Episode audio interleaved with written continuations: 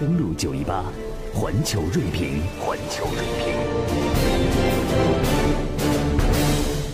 一组全球速览之后，接下来我们来关注一组环球锐评。环球锐评，我们接下来来关注一下美国国务卿蓬佩奥昨天访问中国，聚焦朝核，但是难避中美关系，否认围堵中国。我们来看一下全球媒体的观察。美国国务卿蓬佩奥八号中午抵达了中国北京，这是他此次东亚四国穿梭外交的最后一站。离开韩国的时候，蓬佩奥发布了一条推特，推特说：“出发前往中国会晤王毅国务委员和杨洁篪主任，以巩固我们之间建设性和以结果为导向的关系。对于中美来说，重要的是一起致力于朝鲜最终可核查的无核化以及执行制裁。”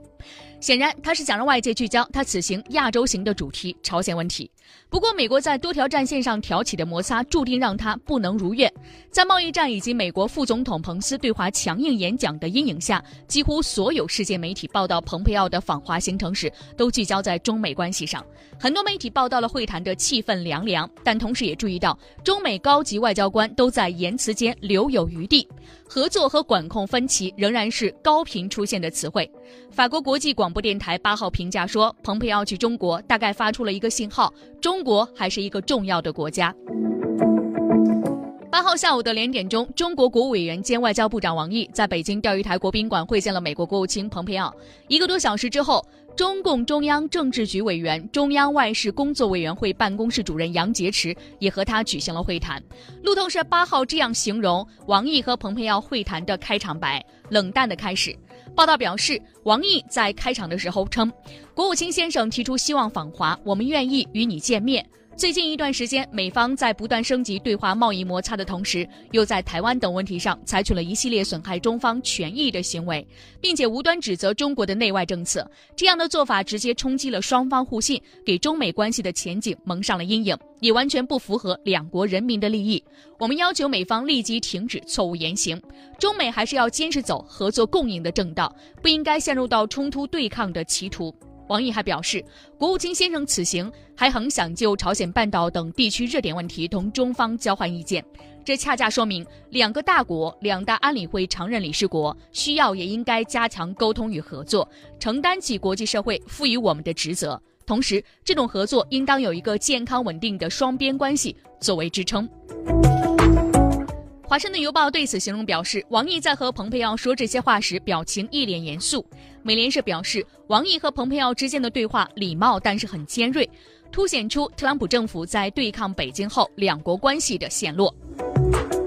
我们看到蓬佩奥表示，美中在很多问题上有明显分歧，但是美国不反对中国发展，无意围堵中国，也没有全面遏制中国的政策。美中作为世界上两个最大的经济体和力量最强的国家，对于世界和平和繁荣肩负着重大责任。双方应该加强沟通，增进信任，在基于规则的基础上加强合作。稍后，杨洁篪和蓬佩奥举行了会谈。杨洁篪在表明中方会坚定维护自身利益之外，同时指出，中美作为两个大国，合作才会共赢。希望美方做出正确选择，与中方相向而行，认真落实两国元首多次会晤达成的重要共识，在相互尊重基础上妥善管控分歧，在互利互惠的基础上拓展务实合作，确保中美关系沿着正确轨道向前发展。蓬佩奥表示，美国致力于同中国实现合作共赢，愿同中方加强沟通，共同寻找解决当前两国关系面临挑战的建设性方案。美方坚持一个中国政策，希望继续就国际和地区问题同中方保持沟通协调。协调也是蓬佩奥自己评价访华行程时的关键词。离开北京之后，他在推特上说：“今天与王毅外长和杨洁篪主任会面，与中国讨论了如何在朝鲜无核化及其他双边关键问题上进行协调。”值得注意的是，尽管许多媒体认为中美间火药味极浓，但同时注意到中美高级外交官都在言辞间留有余地，合作以管控分歧仍然是高频出现的词汇。有媒体报道说，在和王毅会见时，蓬佩奥将中美关系形容为一种重要到难以置信的关系，而面对杨洁篪时，他表示两国聆听彼此非常重要。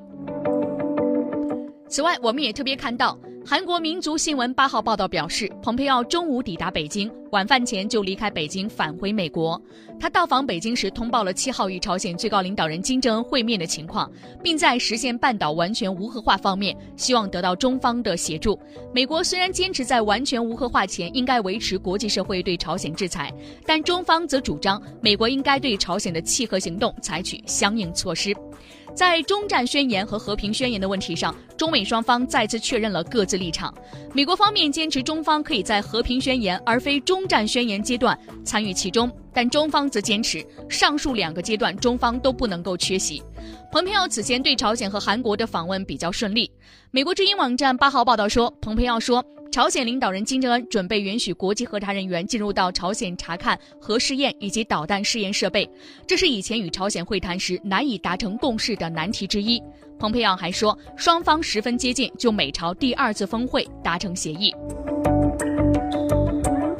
我们看到，对于急着在中期选举之前拿出外交成绩的美国政府来说，朝核问题出现进展非常重要。《纽约时报》表示。华盛顿继续寻求中国的帮助，为的是让朝鲜无核化之路更加平坦，这也是蓬佩奥到访北京的一部分目的。不过，中美在朝鲜问题上的合作似乎日益不太可能。虽然华盛顿希望通过制裁继续施压朝鲜，但中国现在反对这种立场。上个月的联合国会议期间，中方提议放松对平壤的制裁。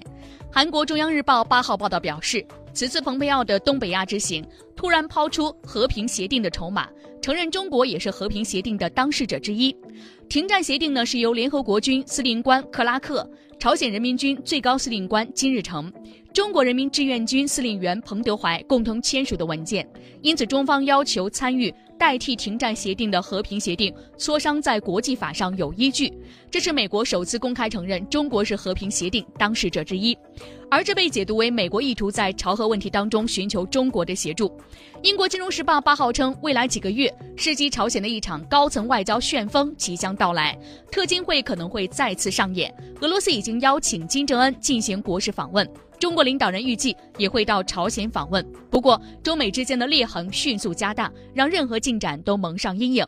奥地利新闻报八号表示，特朗普要在朝鲜问题上为自己加分，还需要中国帮助。相反，如果中美关系进一步持续的保持不好的走向，朝鲜等地区性问题的战略环境可能会发生深刻变化，国际社会也将会卷入其中。德国新闻电视台称，作为全球第一和第二大经济体，又是联合国的常任理事国，美中必须扩大政治和经济合作，这有利于朝鲜半岛的和平，也有利于世界经济和政治稳定。华盛顿和北京在很多问题上存在分歧，但双方互相倾诉和交谈非常重要。